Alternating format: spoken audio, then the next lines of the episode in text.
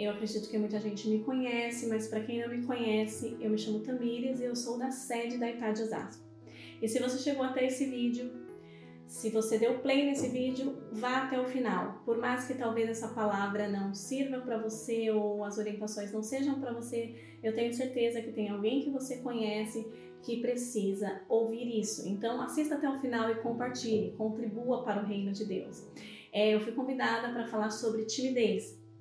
E a timidez, ela pode ser definida, né? A timidez ou o acanhamento pode ser definida como o desconforto ou a inibição em situações de interação pessoal que interferem nas realizações profissionais e pessoais.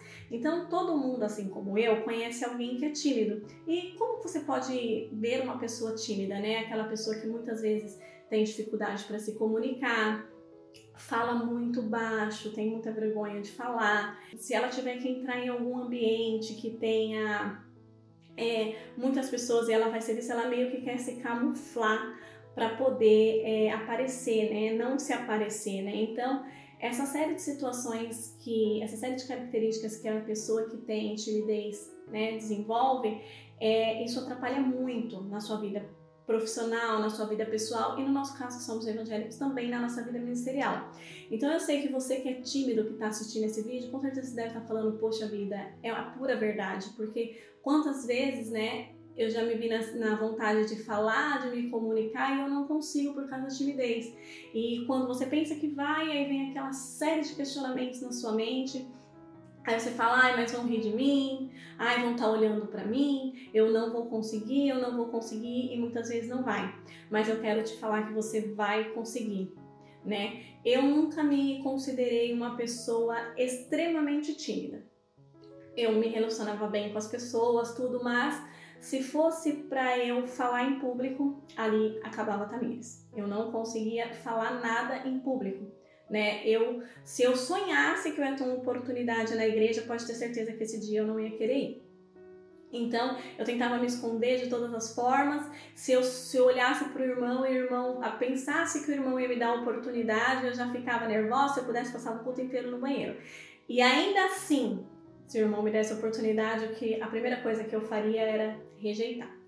Só que teve uma situação que eu rejeitei uma oportunidade e uma pessoa chegou a mim e falou é, olha, você precisa mudar isso, porque você, você já ouviu, você já ouviu, você sabe que na Bíblia diz que os tímidos não herdarão o reino dos céus? Aquela palavra, quando aquela pessoa falou aquilo para mim, marcou meu coração, sabe? Meu, como se algo rasgasse dentro de mim. E eu falava, mas Senhor, eu sempre procuro fazer tudo tão certo, eu sempre procuro estar tá tão é, próxima de ti, fazer tudo para agradar, melhorar as coisas para o reino de Deus. E os tímidos não herdarão o reino dos céus. Meu Deus, eu não vou para o céu. E por muito tempo, toda vez que eu rejeitava uma oportunidade, essa palavra era um martírio para mim. Porque eu ficava com aquele versículo na minha cabeça: os tímidos não herdarão o reino dos céus. Só que eu tinha, não sei, 15, 16 anos, era muito nova. Então eu não parei naquele momento para saber o contexto dessa palavra, né? E ela está em Apocalipse 21 e 8, que não tem nada a ver com essa timidez que nós estamos falando aqui. Então, se você é tímido e alguém um dia falou essa palavra para você, que os tímidos não herdarão o reino dos céus, não tem nada a ver com o tímido acanhado. Quando alguém, quando existe esse versículo que diz em Apocalipse 21 e 8, que os tímidos não herdarão o reino do céu, na verdade não é nem o tímido, né? É um contexto todo. Mas esse tímido que na carta diz, ele quer dizer o quê? É o tímido, o covarde, né? Aquele que tem vergonha de se declarar o evangelho. E não era o que acontecia comigo, acredito que não é o que acontece com você, porque nós já declaramos, nós já declaramos evangélicos, né? Nós já reconhecemos que o Senhor é o nosso único suficiente Salvador. Então, quando em Apocalipse fala sobre esse tímido, não é você, porque você já se declarou cristão né? Mas por muitos anos e por muito tempo eu ficava com essa palavra na minha cabeça e eu orava muito, eu falava, Senhor, eu preciso vencer a timidez. E eu vou falar algumas coisas para você que me ajudou a vencer a timidez e com certeza vai ajudar você também. Então, quando eu comecei a fazer a faculdade, em determinados momentos eu fugia muito de apresentações, mas com certeza teve um momento que eu não pude fugir. Então eu me apresentei e por sinal foi muito bem, né? Era um professor muito chato e eu fui até elogiada. Então é aquilo me começou a me fazer refletir, o Espírito Santo de Deus começava a me fazer refletir. Se você pode se apresentar na faculdade, se você vai bem se apresentando para alguém que para as pessoas que você nem conhece, por que você não se apresenta na sua igreja? Por que você não consegue falar? Então a dica número um que eu vou dar para vocês, que foi o que eu fiz e que me ajudou muito, né? Apesar de ter ouvido aquela palavra que também mal interpretada, mas que também ficava me remoendo por dentro e era o que eu queria almejar, era o céu, eu falo para você, número um, se prepare. Se você é uma pessoa tímida e você né, não consegue nem ao menos falar, mas você se prepara, domine o que você vai falar, tenha certeza do que você vai falar, estude, né? Se dedique, porque a pessoa tímida ela cria muitas coisas na cabeça dela. Ai, quando eu for falar, alguém vai rir de mim. Quando eu for falar, a irmã vai cochichar e eu vou achar que é de mim. Muitas vezes é coisas da nossa cabeça, né? Então, quando você está seguro de si para falar, quando você está certo de si para falar, então você está dominando aquele assunto, então já é meio caminho andado. E a segunda coisa é que eu faço muito é olhe sempre para um ponto fixo. Se você está com muita vergonha, olhe sempre para um ponto fixo, né? Até que você consiga respirar, até que você, né, no caso da igreja, você ouça um glória a Deus, um aleluia, você já começa a conseguir olhar para a cara do público, né? Então, olhe sempre para um ponto fixo. E terceira coisa, seja você.